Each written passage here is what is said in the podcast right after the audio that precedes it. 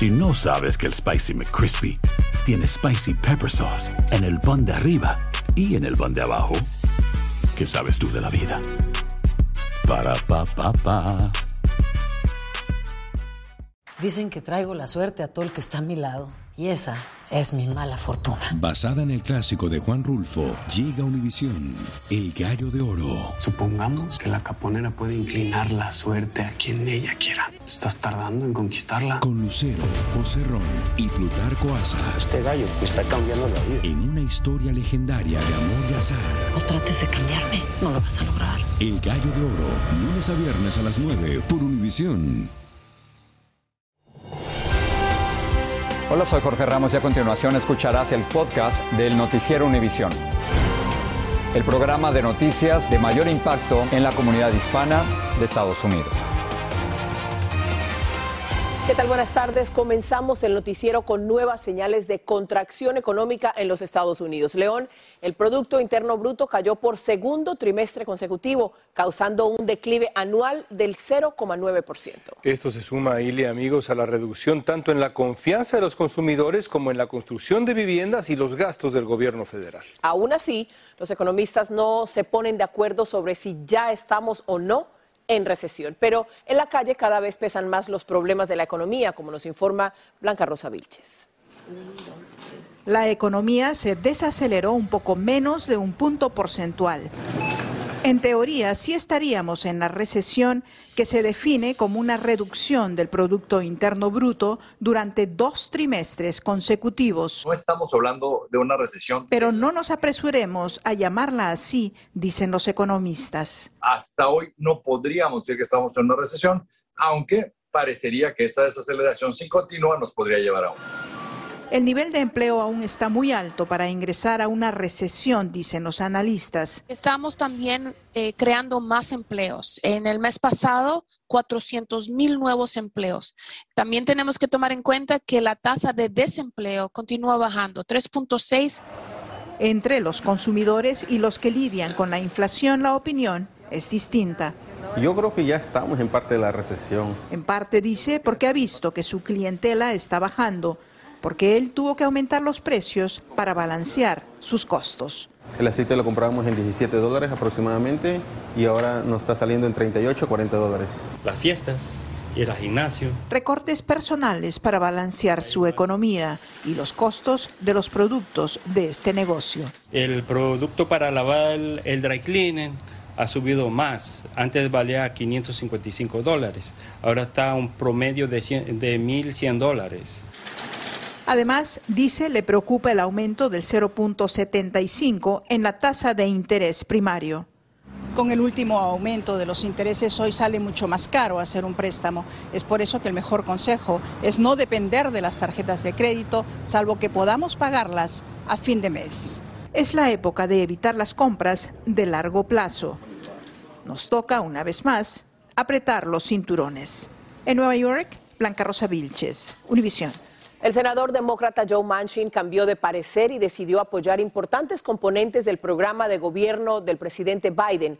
Manchin y el líder del Senado, Chuck Schumer, acordaron luchar contra el cambio climático, cobrar más impuestos a corporaciones y destrabar otros aspectos de la agenda de Biden. Desde Washington, Claudia Uceda tiene reacciones de demócratas y republicanos. Los demócratas en el Senado llegaron a un acuerdo para reducir la inflación y el presidente Joe Biden pidió que lo aprueben rápidamente. Reducirá el costo de vida, la inflación y el déficit, afirmó el mandatario. El senador demócrata Joe Manchin sorpresivamente anunció su apoyo luego de trabar la agenda de Biden. El nuevo paquete de gastos de más de 669 mil millones de dólares incluye la reducción del déficit, rebajas de los medicamentos, medidas contra el cambio climático, programas de seguridad energética y aumenta el impuesto a las corporaciones. El paquete de reconciliación no incluye migración. Hay posibilidades para más tarde incluir emigración y a través de también naturalmente de las órdenes ejecutivas. Pero la noticia le ahorraría dinero a este hispano quien tiene problemas de colesterol. Va a pagar mucho menos en un elemento esencial y podré tener más recursos disponibles para otros gastos. Los republicanos dicen que no soluciona el problema de la inflación. No soluciona nada porque aquí no se le puede regalar dinero a la economía. Esto es una locura uh, y yo creo que los americanos, el pueblo americano no desea esto. Los consumidores podrán recibir dinero del gobierno. Van a recibir subsidio para comprar automóvil eléctrico. Van a recibir subsidio para poner paneles solares en sus casas, lo cual es más eficiente y más barato. Por ser un proceso de reconciliación, los demócratas no pueden perder un voto y necesitan una simple mayoría, es decir, 51 votos. Pero ahora el COVID se interpone en el camino. El más reciente senador en dar positivo es Dick Durbin. Demócratas en el Senado buscan aprobar este proyecto de ley la próxima semana antes de salir de vacaciones de verano. En el Capitolio, Claudio Seda, Univisión. Y la comisión legislativa que investiga el asalto al Capitolio precisamente se está enfocando ahora en antiguos miembros del gabinete de Donald Trump. Diversas fuentes aseguran que se ha entrevistado al ex secretario de Tesoro, Steve Mnuchin, y al ex jefe de gabinete, Mick Mulvaney. Además, el panel interrogará al ex secretario de Estado, Mike Pompeo, esta misma semana. Dos personas murieron y diez sufrieron lesiones al accidentarse un vehículo perseguido por agentes de la patrulla fronteriza en Nuevo México. Las víctimas son migrantes y las autoridades sospechan que formaban parte de una operación de tráfico humano. Marlene Guzmán nos cuenta cómo sucedió esta tragedia. Volvió a ocurrir. Acaba en tragedia una persecución de la patrulla fronteriza que terminó en Nuevo México al volcarse una camioneta en la que viajaban 13 personas. Dos perdieron la vida, 10 están heridos y el que manejaba resultó ileso. La mayoría de las víctimas son mexicanas, incluyendo el hombre y la mujer que murieron. El conductor fue detenido por la patrulla fronteriza y averiguan si se trató de un caso de contrabando de personas. Accidentes como este parecen estar a la orden del día en ciudades fronterizas, donde las persecuciones policiales antes ocurrían una vez al mes, ahora hasta tres veces por semana, robándole la tranquilidad a residentes del sur de Texas. Sí, preocupa, pero como yo no salgo para afuera. María Hernández vive cerca de una calle que es frecuentemente utilizada por contrabandistas. Sí, porque pues está muy cerquita la carretera, la calle. Digo, está cerca la calle, se puede venir, ya se ha visto. Es que los traficantes no se detienen. Cada vez transitan por nuevas y más rutas a lo largo de toda la frontera y evadiendo autoridades terminan poniendo en riesgo la vida de sus pasajeros, así como de las comunidades. Esas uh, organizaciones criminales no les importa el daño o el peligro que pone a la demás comunidad, sino su meta es de cruzar a personas. En Uvalde, Texas, las frecuentes persecuciones por tráfico humano y de drogas hicieron que el personal de la escuela Rob no le prestara demasiada atención e importancia a la alerta que emitieron el día de la masacre. También un distrito escolar cerca de Uvalde decidió colocar rocas al exterior de sus escuelas, intentando prevenir que los accidentes terminen dentro de las aulas. En La Joya, Texas, Marlene Guzmán, Univision.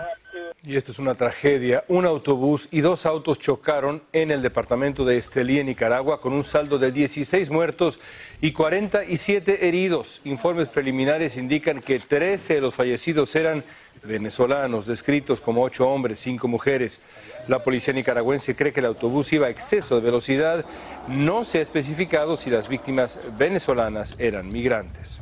Autoridades mexicanas detuvieron a 98 migrantes que escaparon de un camión en el que viajaban por Veracruz. Al parecer, traficantes de personas los habían abandonado al darse cuenta que los perseguían guardias nacionales y agentes de inmigración. Alejandro Madrigal nos dice cuál fue el desenlace. Los policías y militares corrían para detener a los migrantes que minutos antes habían escapado de la caja de un tráiler, abandonado en una carretera del municipio de Otula, Veracruz. Pero dejaron abandonado el tráiler y pues encontramos a las personas, algunas inconscientes, algunas personas, como le comentaba, este, con hipertensión, diabéticas. No se ha podido precisar la cantidad de personas que viajaban al interior pero se aprecia en la caja que tenía dos pisos, donde habrían ingresado cientos de migrantes, y el sofocante calor y la falta de oxígeno los obligaron a salir por el techo y después saltar. Sí, entre todos los migrantes lo que refieren ellos que rompieron la parte para poder salir porque se estaban asfixiando. Y rompieron la parte de atrás y se empezaron a tirar, por eso la mayoría tiene fracturas de tobillo por la altura que, que se tiraron. Los migrantes huyeron al monte y los buscaban entre la maleza. Otros no pudieron correr debido a las lesiones y algunos fueron auxiliados por paramédicos en el lugar. Pues posteriormente quisieron pues abandonar la escena, ¿no? Entonces, este, muchas, muchas se han estado acercando a nosotros para darles los primeros auxilios y algunas personas pues no prefirieron huir porque por miedo a su integridad. La autoridad habría presionado a los migrantes para que no hablaran con la prensa. Solo a 93 migrantes los detuvieron y llevaron en camiones a una estación migratoria y 12 personas requirieron hospitalización. Los traficantes de personas usan ese camino para llegar a Nuevo Laredo, Tamaulipas, por toda la costera del Golfo de México. Se cree que esa es la ruta que habría tomado el tráiler de la muerte abandonado en San Antonio, Texas. En Ciudad de México, Alejandro Madrigal, Univisión. Al menos ocho personas perdieron la vida en Kentucky por las inundaciones tras fuertes lluvias. El gobernador Andy Beshear dijo que además hay varias personas desaparecidas por las inundaciones repentinas. Las autoridades dicen que los equipos de rescate no han podido llegar a varias áreas donde el agua cubrió por completo carreteras y caminos. Pidieron a la gente allá que no salga a las calles. Más de 20 mil personas han quedado sin electricidad. Lo mejor, lo más impactante, está por venir en Tu vida es mi vida. De lunes a viernes a las 8 por Univisión. Estás escuchando el podcast del noticiero Univisión. La policía en Danbury, Connecticut, hizo un terrible hallazgo en una casa. Adentro encontraron muertos a una madre hispana y a sus tres hijos de entre 12 y 5 años de edad. Según las autoridades, las investigaciones preliminares indican que la mujer estranguló a sus tres hijos y luego se quitó la vida. Vilma Tarazona nos tiene lo último sobre esta tragedia familiar. Según la policía de Denver, en Connecticut, una ciudad de 86 mil habitantes, los trágicos hechos ocurrieron en esta casa. Las primeras informaciones dicen que el ecuatoriano Pedro Panjón fue quien encontró a sus hijos Junior de 12 años, Jocelyn de 10, Jonael de 5 y a su esposa Sonia Loja muertos cuando regresó a la casa. La policía dice que los niños, al parecer, murieron estrangulados y se sospecha que la madre se suicidó ahorcándose. Los vecinos no pueden creer lo sucedido. Vecinos aseguran que esta familia ecuatoriana llegó a vivir en esta área hace dos años. Según vecinos, durante el día la madre ecuatoriana cuidaba niños en su casa, pero ese día le habría pedido a los padres que no le llevaran a los menores para cuidarlos. Regreso contigo. Gracias, Vilma. Qué caso tan terrible. En la primera entrevista que concede desde la masacre de 19 niños y dos maestras en la escuela Rob de Ubalde, la directora de esa escuela, Mandy Gutiérrez, se defendió de las críticas sobre su actuación. Gutiérrez rechazó un reporte que dice que ella no cumplió con las políticas de seguridad de la escuela. Nidia Cavazos tiene sus declaraciones.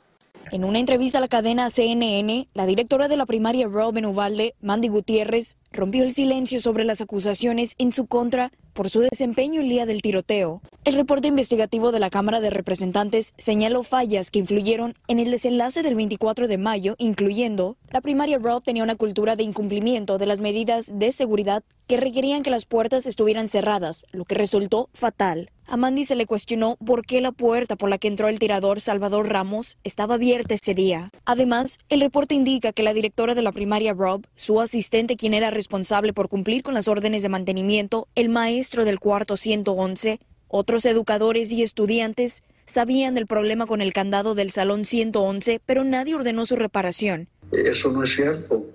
Eh, el mismo profesor que, que trabajaba ahí, que fue herido, ha confirmado que sí cerraba con candado. Él lo hacía todos los días. El reporte también indicó que la directora Gutiérrez nunca utilizó el intercomunicador para alertar a toda la escuela sobre el atacante, pero ella aseguró que fue entrenada para no hacer eso durante un tiroteo. Ese sistema va a ser comunicación con la gente mala que está ahí para hacer daño. En cuanto a emitir una alerta por el sistema de emergencia a los celulares de los empleados, el abogado Cedillo asegura que ella lo mandó aun cuando batallaba con la señal de Internet, un problema común en todo Ubalde. Mientras tanto, son los familiares de las víctimas y residentes de Ovalde quienes continúan pidiendo que se despidan a todos quienes estuvieron a cargo ese fatídico día, incluyendo al jefe de policía del distrito escolar, Pete Arredondo. Desde Houston, Texas, Nidia Cavazos, Univisión.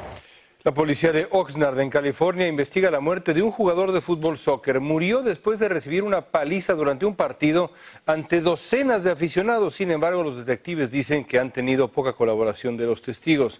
Hoy, la familia de Misael Sánchez pidió justicia y castigo para los responsables. Salvador Durán tiene toda la historia para ustedes.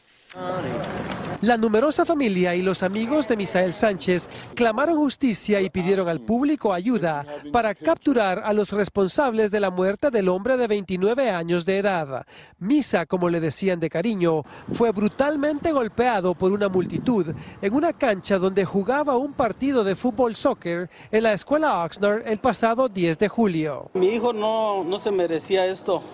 Él tenía muchos sueños por cumplir y una vida por delante. Se estaba jugando un partido de 7 contra 7 ah, y lo que se reporta es de que supuestamente un árbitro hizo una llamada que no les pareció a los equipos, de ahí un argumento eh, sucedió y de ahí resultó que los dos equipos empezaron a pelear. Tras la paliza en la que participaron aficionados del partido, Misael quedó inconsciente y pasó casi dos semanas en cuidados intensivos hasta este lunes cuando falleció. Hoy sumidos en su tristeza, contaron que les arrancaron al único miembro graduado de la universidad con una maestría en ciencias biomédicas y preparándose para un doctorado. Imagínense, un deporte que él tanto amaba, para que ese sea su final, eso no es justo. Hasta el momento, la policía detuvo a un sospechoso, pero la fiscalía no le ha presentado cargos formales. Entre tanto, la familia también contrató a una abogada para representarlos en un posible caso civil. Ya está realizando una investigación independiente. La policía sabe que había muchas personas en el lugar de los hechos, pero desconoce cuántos estuvieron involucrados en la pelea. Por eso le está pidiendo a los testigos que si tienen fotografías o videos de los hechos, que los entreguen para arrestar a los responsables. En Oxnard, California, Salvador Durán, Univisión. JetBlue anunció un acuerdo para comprar la aerolínea Spirit.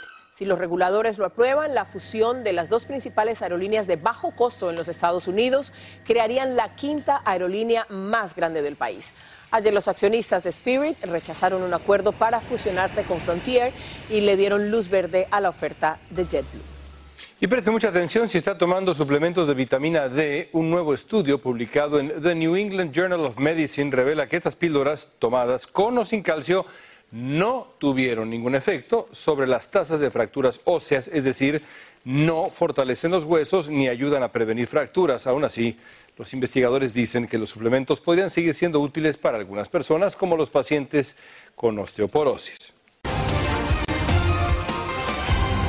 El Papa Francisco continuó hoy su recorrido por la provincia canadiense de Quebec, donde ofició una misa en el Santuario Nacional de Santa Ana de Beaupré. Es el lugar de peregrinación más antiguo de América del Norte. María Antonieta Collins sostiene un resumen de las actividades de Francisco el día de hoy. El jueves el Papa Francisco volvió a vivir el cariño de los católicos del Canadá francés, llegados de todas partes solo por verlo un instante en el santuario de Santana de Beaupré. Satisfecho por la bienvenida de los quebecanos, atesoraba cada instante de sus recorridos en el papamóvil que le acercaban más al pueblo. El Papa ha hecho un gran esfuerzo para venir hasta acá y hacer ese gesto de pedir perdón. Entre quienes no quisieron perderse el momento estaban estas hermanas de la caridad de la Orden de la Madre Teresa de Calcuta. Llegaron como pudieron, desde Toronto y Montreal, a más de cinco horas de distancia. Cuando hay amor y cuando hay alegría, el sacrificio tiene valor también. La hermana Marina tiene una razón muy especial que la une al Papa Francisco. Leyendo la vida de San Francisco, sentí ese llamado interior de que, el Señor me estaba invitando a seguirlo. El mismo Francisco de Asís que dejó todo por los pobres y de quien el Papa tomara el nombre. Así ella dejó un día todo en Argentina y partió a vivir entre los más pobres. En las situaciones de desengaño y de dolor, justamente cuando experimentamos atónitos la violencia del mal y la vergüenza de la culpa, Precisamente allí es cuando el Señor sale a nuestro encuentro. La Basílica de Santana de Beaupré fue testigo de cómo el Papa los puso a ellos de ejemplo para vencer las adversidades. En este mismo lugar hubo ya tres templos, pero también hubo personas que no se echaron atrás ante las dificultades cuando hace 100 años un incendio devastó el santuario. Ellos no se dejaron vencer, construyeron este templo con valor y creatividad. Y aunque el Vaticano no ha dicho una palabra, este es el sentimiento de los miles de fieles que llegan a este santuario el día de hoy. Que el Papa, sabiendo que es un lugar de sanación física donde han ocurrido milagros certificados, haya pedido por su propia curación en los problemas que afectan a su cuerpo. En Santander de Beaupré, Quebec, María Antonieta Collins, Univisión. Vamos a cambiar completamente de tema, ya lo van a ver ahí, el diamante rosa de 170 quilates descubierto en Angola podría ser la piedra de su tipo más grande, hallada en 300 años, según la empresa minera australiana Lucapa Diamond bautizado como Lulo Ross en honor al nombre de la mina donde fue encontrado. Se espera que sea subastado por la empresa angoleña Sodiam. Aún no hay valor estimado. Bueno, sin duda alcanzará varios millones de dólares. Deja que lo pulan, va a ser una cosa. Bueno, muchas gracias. Hablando de eso, antes de despedirnos, una noticia que nos llena de orgullo. Noticias Univisión recibió 15 nominaciones a los premios Emmy nacionales, la mayor cantidad obtenida por una cadena en el idioma español. Nos llena de muchísimo orgullo. Los programas nominados en varias categorías son el Noticiero Univisión, también está Aquí y Ahora, eh, Al Punto con Jorge Ramos y Noticias Univisión Digital. Felicidades a todos los nominados. Los premios se anunciarán en Nueva York el próximo 28 de septiembre y estaremos muy pendientes y por supuesto les agradecemos a ustedes porque sin su atención, el favor de su atención, nada de esto sería posible.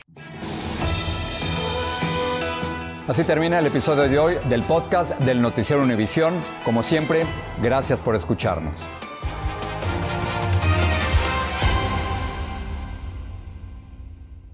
Dicen que traigo la suerte a todo el que está a mi lado. Y esa es mi mala fortuna. Basada en el clásico de Juan Rulfo, llega Univisión, El Gallo de Oro. Supongamos que la caponera puede inclinar la suerte a quien ella quiera. ¿Estás tardando en conquistarla? Con Lucero, José Ron y Plutarco Asa. Este gallo está cambiando la vida. En una historia legendaria de amor y azar.